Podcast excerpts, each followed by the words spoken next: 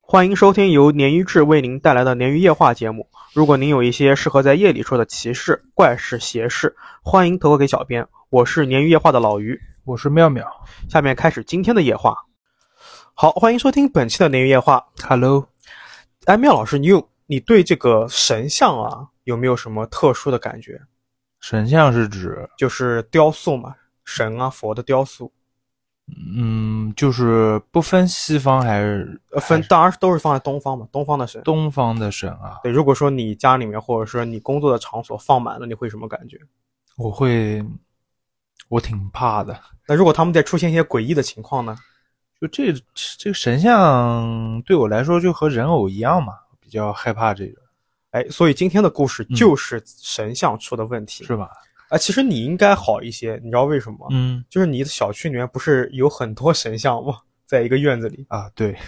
挺吓人的那个。驴友可能不知道啊，这期我可能会放这个照片啊。嗯征询同意之后，就是妙老师他们小区里面有一个地方啊，放满了各式各样的神像，是的佛佛的头啊是之的类是的的。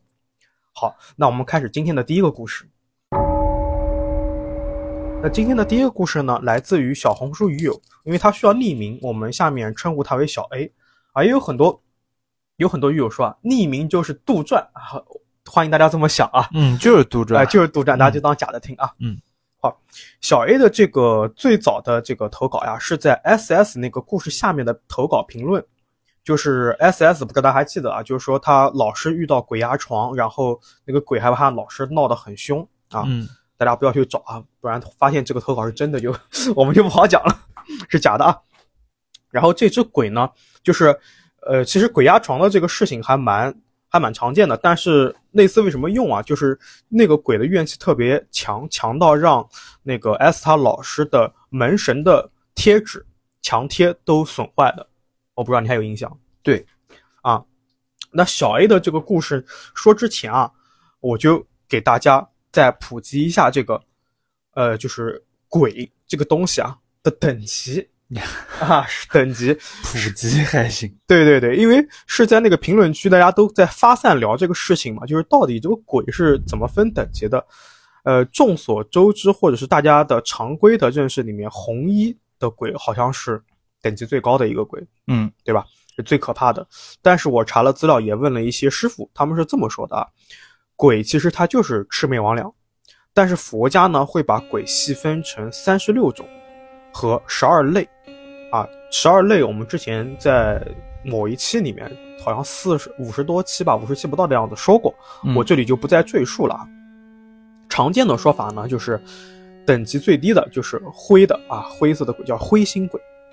这个一般指的是正常死亡之后准备投胎的鬼，就是等于在那边排队领号码的嗯啊。这种鬼呢是比较容易让人看见的，但是怨气不大，因为它是正常死亡，所以对这个人世间呢也没有什么特别的不舍，所以也不会对人造成什么严重的威胁。那这种鬼一般外观就是灰暗的颜色，还有外观，对这都分析出来了是吗？对，就乍一眼望上去灰蒙蒙的一片的那种啊。那再比它高一等级的呢是白衣的，也就是我们在影视作品里面最常见的，浑身煞白的穿着白衣服的那种鬼。嗯那这种一般都是生魂，是心魂，是刚死不久的人所化的。正常来说不会对人大家有伤害，但是如果说我们有一些鱼友或有一些这个人，他的这个阳气比较弱，啊、近期运气不太好，或者冲了煞之类的，那这种白鬼呢会让你倒霉一下啊，你碰到之后或者身体不好呀、发烧啊都有可能。那再往上一点呢，就是黄衣鬼，这种鬼就不是正常死亡的了，一般都是说是跟金钱和物质相关的，比方说被劫财杀害啊啊，什么工作或是就工作出问题自杀呀，或者是破产跳楼啊等等等等。那这种呢，我们要注意，一旦碰到就尽量远离，它已经会对人造成一定的这个损害了啊。嗯那第三种，就是这个第第三种啊，就是已经是高级别啊，第四种已经是高级别的鬼了。那这种鬼呢，就是呃，可以说是最常见的，反而是最常见的就是黑鬼、黑衣鬼、黑影。这种呢，通常是一些因为一些恶因啊，比方说病，或者是郁郁不欢致死。他们这种呢，就是因为是枉死，所以呢怨气会比较重，他总会想有一种找替身的这种行为，嗯所以他会去为自己找替死鬼，对人的威胁会比较大。嗯，那第二高就是我们排名第二高的就是大家认知里面的红衣鬼，这种鬼是怨气很大的，他是抱着极端的情绪死掉之后，特别是自杀，他就容易化成这种厉鬼。那有一点值得注意啊，并不是所有穿着红衣服的鬼都是厉鬼，这个是要根据死后的怨气来决定的。嗯，那当然了，这我觉得像我们这种普通人肯定 也分辨不出来，看到红的避开就行啊。 就是看到什么都得避开吧。对对对对对，那最高级别的呢，倒不是我们评论区呼声最高的蓝衣鬼啊，不知道为什么我们那个评论区里面呼声最高的是蓝衣，可能嗯脑补的是那个三春老师里面的那个美姨嗯啊，她是男一的啊，是叫做社青鬼，最高级别的是青衣。说这种鬼呢，已经超越了普通鬼的范畴了，倒不是因为他们的怨气比红衣高多少，而是他们具备了修炼的基础条件。所以这种鬼啊，他一般不是本着找替身的这种呃思维逻辑来进行修炼的，而是他有自己固定的修炼的计划啊。他们杀人害人可能也只是他们的修炼手段之一。哦，对，这个是我们等于插了一个小插叙啊。那我们再书归正题，回到我们小 A 的故事。小 A 说呢，他这个诡异事件发生的那年啊，他家在外地开店，那为了做生意方便呢，父亲租了一个二层的一个房间供一家人居住。呃，当时去看房子的时候啊，小 A 他一进这个房间就感觉到一阵阵阴风刮进来，他就下意识的问父亲说：“哎呀，这个房子是不是有说什么事情啊？”嗯然后父亲他那个时候本身可能就，呃，又要做生意，又要租房子，就很烦嘛，就变安半安慰、半威胁的对小 A 说：“你不要乱说。”那等到他们家住下之后，就开始陆陆续续的发生了很多怪事，比方说小 A 父亲呢出现了多梦的情况，就是会做很多梦，嗯而且非常非常严重。那有一次呢，小 A 父亲去外地办事，把小 A 一个人留在家里面。当晚，小 A 就被鬼压床了。他回忆说呢，也不确定当天具体是做梦还是鬼压床，因为时间太久了。但是他记得有一个长头发、没有五官的红衣女鬼。虽然说这个红衣女鬼没有脸，但是小 A 能感觉到这个红衣女鬼在冲自己笑。但是我跟他交流的时候啊，他就投稿完，我跟他交流的时候，他说他也忘记了是这个脸是空白的，还是说是头发盖住了脸，他就只没有脸，他就有这么一个但描他就述是知道在在笑是吧？对，，但他在对着他笑。这影响到精神了嘛。然后小 A 说呢，当时自己啊吓死了，嗯，但是用按照这个老人就是说的这个办法，就在心里面不断就去骂骂脏话啊，越骂越厉害，越骂越起劲。那说来也奇怪啊，骂着骂着呢，小 A 就觉得自己能动弹了。那嗯虽然如此呢，小 A 还是觉得嘖感觉很奇怪，好像呢这个鬼啊，它并没有完全消失，而是躲在这个房子的某一处在窥探自己。他自己当时就吓死了，他也不敢住了，就要回自己的这个老家的房子里面去住，因为他记得啊他的就是老家的房子里面啊是供着观音像的，他觉得这个会很安全。安全一点。对，有神像嘛。那回去之后呢，他还特意买了一些新鲜的水果用于上供，啊、希望这个观音能帮自己驱散掉之前碰到的这些鬼啊或怪事什么的。嗯但是怪异的事情随之发生了。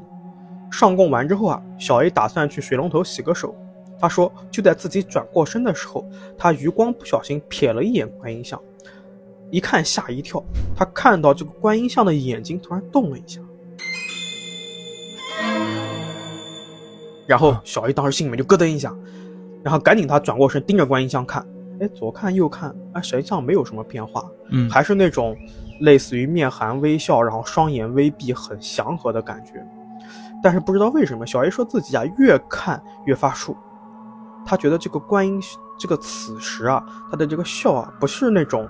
常见的那种微笑或者半笑不笑，而是在冷笑，而且眼里有凶光。我觉得这部分可能就有一点心理作用了。嗯，越想越对奇怪是吧因？为这我觉得神像它，呃，我们先不讲那个它本身的这种宗教价值啊，就它做出来的时候，它做的那种神态就是有一种模棱两可的，他不会去除了弥勒佛，他不会去专门的去做某一种极端的情绪的神态。是，但是其实这个也分工艺，嗯因为我我虽然我嗯不太我不信这些东西啊，嗯，我之前逛过那些店的，嗯就是有些嗯就是叫什么工艺像比较差的，就看做的得很那个就真的让人不舒服那种。哦但如果你是正规厂家，嗯嗯叫厂家吧，啊啊，做出来的确实是你说那种样子。对，因为我在整理的这个稿子啊，我们嗯都是先投稿，然后整理嘛。然后整理的时候，我就脑袋里面一直在脑补一句话，就像妙老师刚才说的那句话，逻辑是一模一样的，就是郭德纲说的嘛，说这个神像啊，放在家里面是神，放在厂里面是活，对，对吧？是对活儿，哎，你出了出来之后，你可能还要对进行什么呃，就是放到庙里面要开光啊什么，才会成为它才有神性，嗯，没有不敬的意思啊，就这么一说。那我们赶紧回来啊，回到小 A 的这边。然后小 A 说呢，他此时啊已经不敢再面对观音像了，就赶紧把这个厨房门关上，退了出去。他甚至晚上饿的时候，他也不敢进厨房找东西吃。第二天白天，小 A 终于壮着胆子进到了厨房，他盯着这个观音像看了好久，但还是心里面发怵。小 A 安慰自己说：“哎，不要多想，不要多想。”啊嗯，转身准备出厨房的门的同时，余光又瞥了一眼这个神像，跟上次一样，观音的眼睛又动了，而且感觉就是向着自己的方向看了过来。小 A 说自己顿时头皮炸裂，赶紧开门跑了出去，甚至几天之后都再也没有进过厨房的门了。后来呢，小 A 就被他的父亲啊从老家又叫回了租的这个房子，他就把这几天发生的事情啊包括什么红衣女鬼啊、观音像的眼睛会动啊，全部给父亲说了。父亲这次反倒是没有责备小 A，而是认认真真的把所有的东西啊和事情都听完之后检查了一遍，最后把这个观音像和财神像都从厨房挪到了客厅的一个冰柜上面供奉。嗯，那小 A 说，自从神像挪了位置，他再看就不发怵了，就正常了。那没过多久呢，父亲也不嫌麻烦，又把神像呢移回了原来的位置，也就是厨房里面。小 A 说，这个之后啊，有一段时间是比较平静的，一直等到他远嫁到外地，这好像不是一段， 好像是好哦长的时间。啊，然后前几年呢，他带着孩子一起回家，去给这个又再去再次给这个观音像上供的时候，也就是上供的瞬间，他看到观音像的眼睛又动了一下。嗯但这次呢，小 A 倒没有了之前的害怕和慌张。他说不知道是因为已经身为人母还是什么别的原因，他就觉得这个观音像现在给他的感觉是，它是一尊有灵魂的器皿，里面有着某个或者某种灵魂，但是跟家里面一起供奉的那个财神像就没有这种感觉。啊，故事到这边就结束了。但是这是上面这一段完全是小 A 的个人的感觉啊，啊有稍微有一点呃不太那个，因为你不能说神像里面有灵魂嘛，嗯，对吧？你可以说它有佛性或者神性之类是的是对的吧？所以其实听完这个故事，我第一反应想到的是什么？我小时候家里面也有一尊观音像，嗯我为什么会印象深刻呢？倒不是出了什么怪事儿，你可能那时候太小，有出现怪事儿也记不得，是这个观音像设计的很巧妙。它是这样子的，就是，呃，我记得应该是这样，就是你把水灌进去，然后你在下面放一个有热水的盘子，它会水会从观音的那个手持的宝瓶里面喷出来，也可能是你把一个有水的盘子放在观音像的底座上，你给观音像的头上浇热水，它会把水吸进去，通过手上那个宝瓶流出来。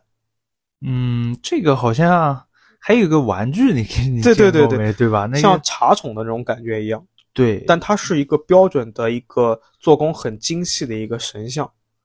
所以我不知道这个事情是不是有不尊重的感觉。你你往嗯观音头上浇水，这个就不太好感觉。对，我就刚才讲的那玩具嘛，就是它也是那种，它是一个小孩儿，对，撒尿的小孩嘛，对，那个嗯，底层逻辑应该应该是应该是一个一个原理哎啊，科学道理是一样的。嗯好像我们小时候挺流行这这个东西的对，但是我觉对得吧你放在神像身上好像不太合适。啊，对，哎，所以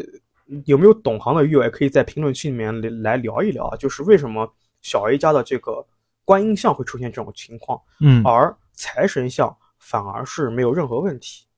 是的，我之前就前两天挺巧的，嗯之前找我投稿的一个人，嗯他给我发了一尊就是神像，挺挺邪乎的，就他给我发，他 B 站私信我的嘛，嗯呃，他那个照片反正吓我一跳。嗯一般供奉这些东西都是要要求环境是叫什么叫，反正要见光嘛，叫什么哦见光啊要宽敞一点，然后敞亮一点对，敞亮一点的地方。嗯，他给我发那照片就是在一个暗比示较阴森的地方，就暗示那那个照片吓我一跳，就是他是自己家供吗？还是呃，他这个不是投稿啊，他就跟我聊了两句嘛，嗯应该是他老家那边，可能有一些然后特可殊的？能家里面人之前可能信邪教之类的，我去，这个对，嗯这个慎重啊，这个反东正西我是建议他尽量就是别和这些东西沾边嘛。对对对吧对，真的是信教要慎重啊。对你一般供奉这些东西，最好要叫什么光明敞亮点的地方，对对对，太太暗处的地方太邪了。是的，那我们尊重所有的宗教信仰，呃嗯但是大家在选择的时候真的是慎重啊。对那张照片，反正我来问问他，他如果授权给我能发出来，我们就发评论或者动态里面，好的大家看一嗯看。好的，没问题的。好，那今天的第一故事到这边。好，这个故事啊，嗯，论坛上找的啊，好的，也是台湾地区的论坛，比较，是之前那个 X Field 的那个论坛吗？嗯不是，是一个综合性论坛，但是哦那上面灵异区还挺活跃的。嗯找到一个比较好玩的一个故事啊、嗯 i d 叫追梦人啊，我们喊他小追。嗯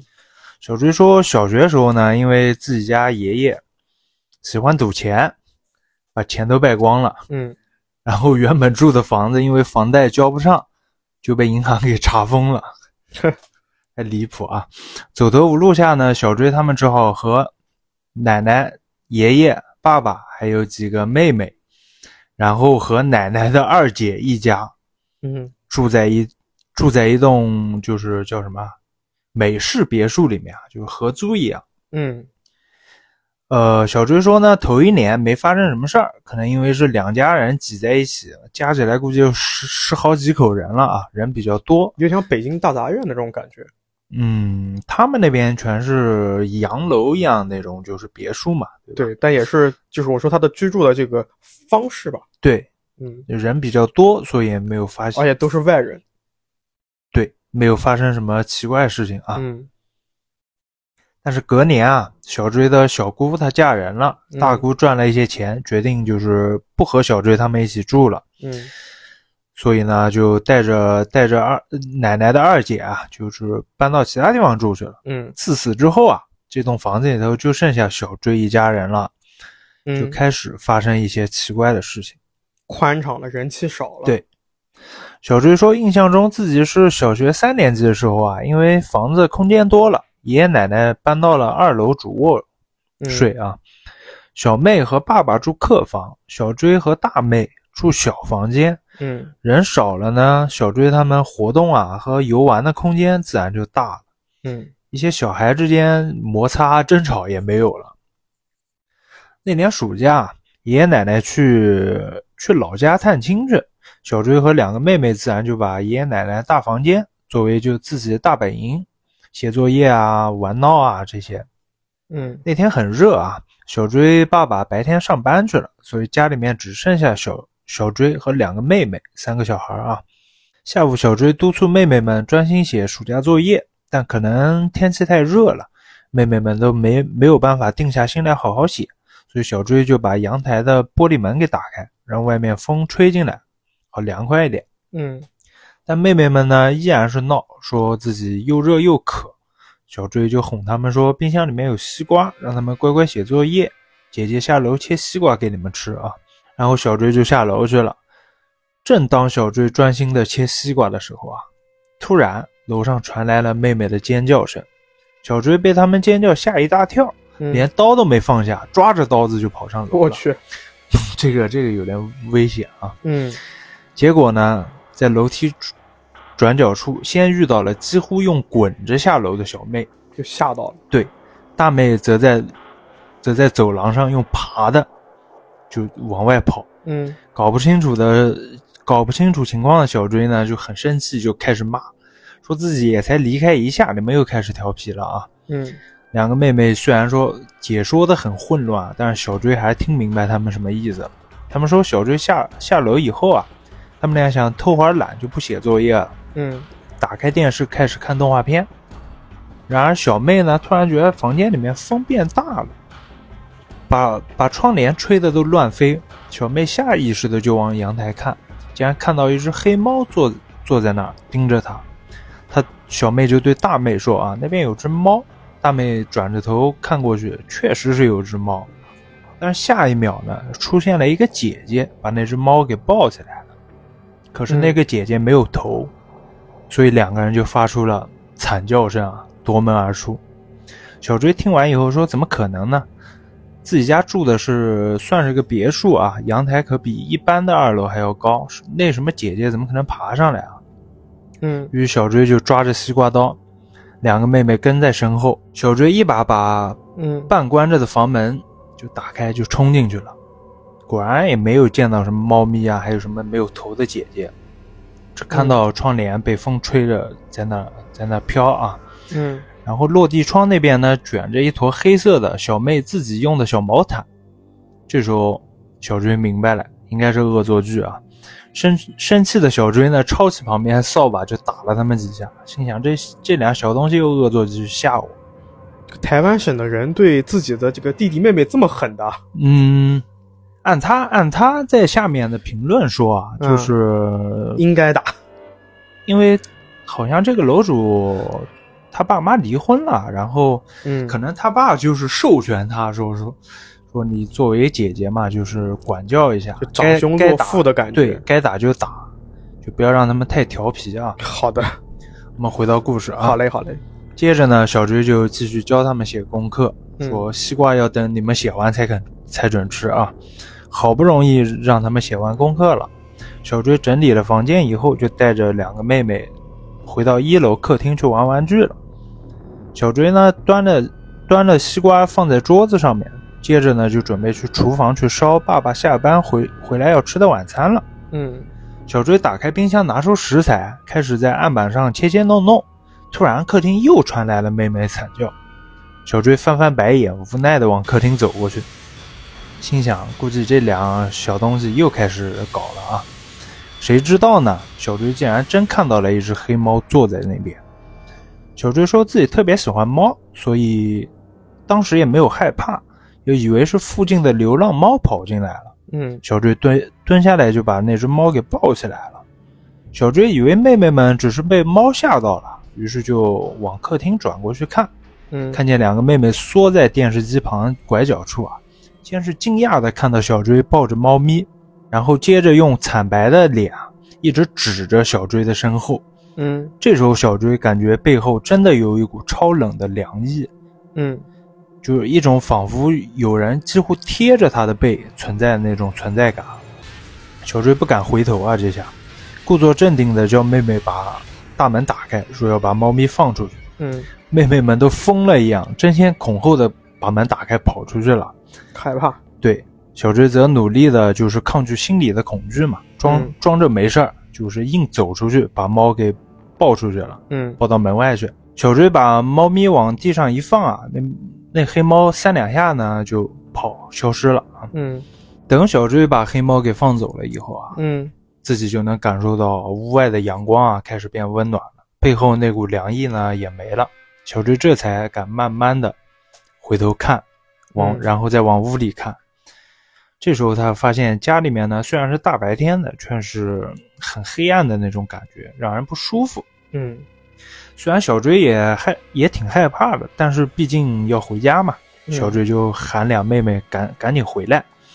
这俩妹妹呢，打死也不肯回去了。是啊，碰到这个事儿谁敢啊回去？对呀、没办法，三个人只好在门口等着爸爸回家。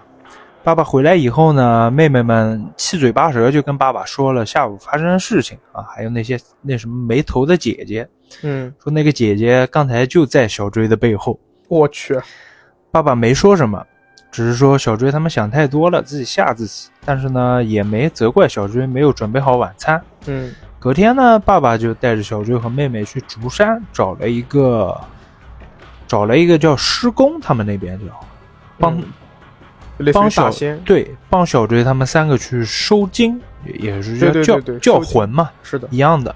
还还给他们准备了三个平安符。嗯啊，自此呢，这个房子也没有发生什么奇怪的事情啊。这个帖子呢，就到这边了。哦，就是反正最后其实收金这个东西啊，在台湾呃就对吧，台湾省嗯，和其实香港也有，啊就类似于那种呃像观落阴一样，是他们那边特有的一种怎么讲呃跳大仙的这种跳大神的这种方式。对。但这个故事有一点很奇怪啊，嗯就第一次是恶作剧，嗯，就是妹妹两个妹妹把毛巾把它假装成猫，对然后第二次是真的出现了。对，你你知就是道你有没有想过，就是嗯其实两个妹妹不是第一次看到这个猫了，要不然她怎么会做这种恶作剧呢？哦，你的出发点是这样子的，对啊嗯是吧？其实我的出发点是另外一种，就是、呃，我记得我忘记有没有在节目里面说过这种这个这个这个事情啊，嗯就是如果你说你在一个相对空旷的地方说一个鬼故事，那这个鬼故事如果真的在这个附近发生过，它会再次重现。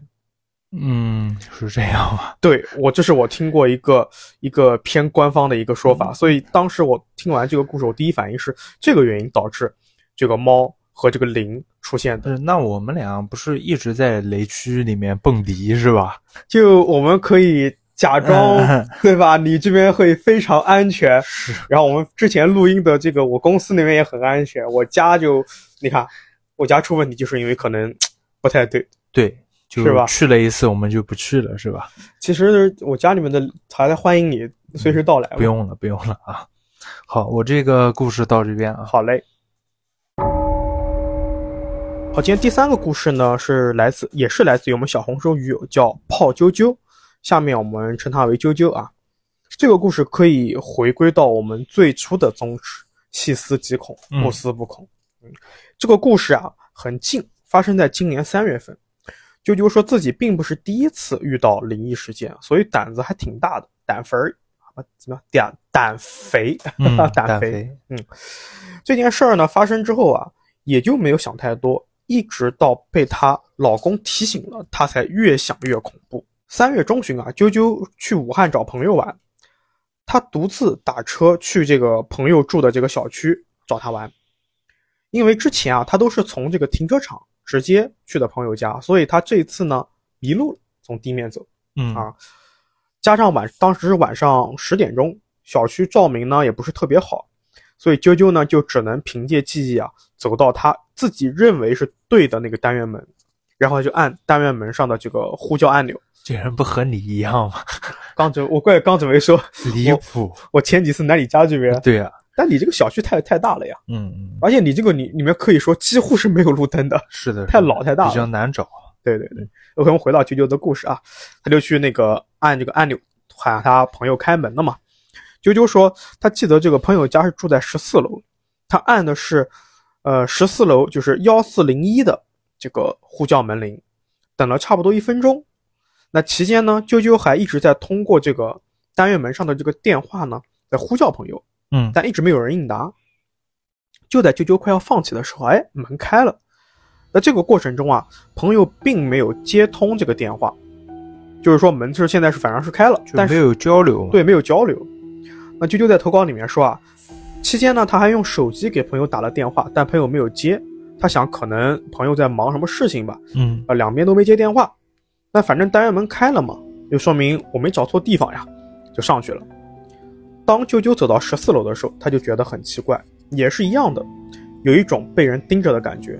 嗯呃，就想必是这种感觉，呃，就是很常见嘛，就是比方说你坐地铁，然后旁边有人看着你，那只要看你一小会儿，你就有感觉别人在看你，真的假的？你没有这种感觉吗我？从来没有被人盯着过，感觉完了呀我，可能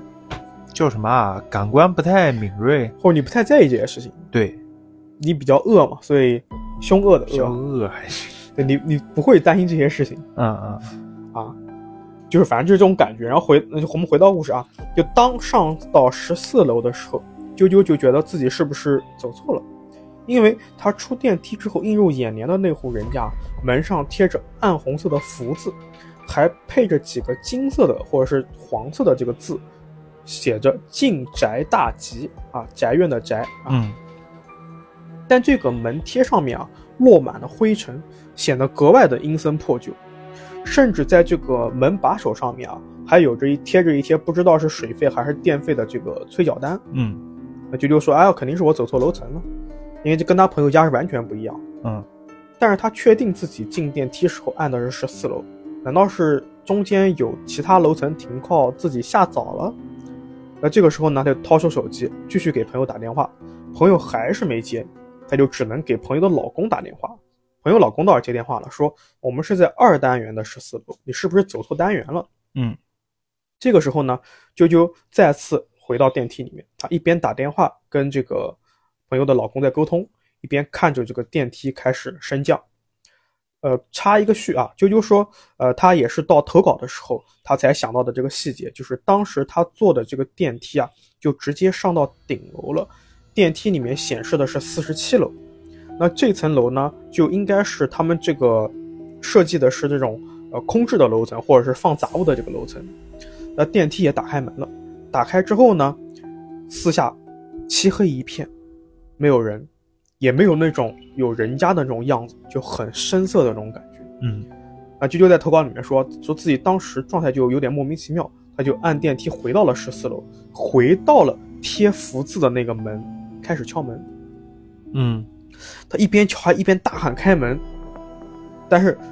你注意啊，他这个时候他已经跟那个朋友老公通过电话了，嗯他已经意识到可能我走错单元门了，嗯，但是他上完四十七楼还是回到了十四楼，在敲门，就很怪对吧？为啥？就很怪异嘛。正常来说，我已经跟人打过电话了，我觉得对方告诉我你可能走错单元门了，这确实不是我们家门口，嗯，那我不应该下到一楼去看一看我在哪个单元，对啊，应再该做换楼了，对对吧？嗯吧？但他这个时候、不知道为什么，他就回到了那个十四楼开始敲门啊。他一边敲门还一边大喊，啾啾说他自己可能当时是魔人，然后他在敲门的同时呢，也很生气，继续给这个朋友打电话。终于，朋友接电话了，他听完啾啾对大门的描述，说是这不是我家，你肯定是走错了，我也没有听到你这个按单元门的门铃。嗯，一直到此时，啾啾才真正的冷静下来。他赶紧退回到电梯门口，准备下楼。就在这个时候啊，背后的门开了，就他敲的那个门开了是。敲的那个啊，对，下面就是标准的这个鲶鱼风格了。嗯，应该放到别的节目，可能现在就先出现恐怖的东西了。嗯就真实的情况就是，啾啾赶紧上了电梯，然后去找他的朋友。虽然门开了，但是好在呢，啾啾跑得快，所以后续呢并没有发生什么事情。我说这种才是恐怖的，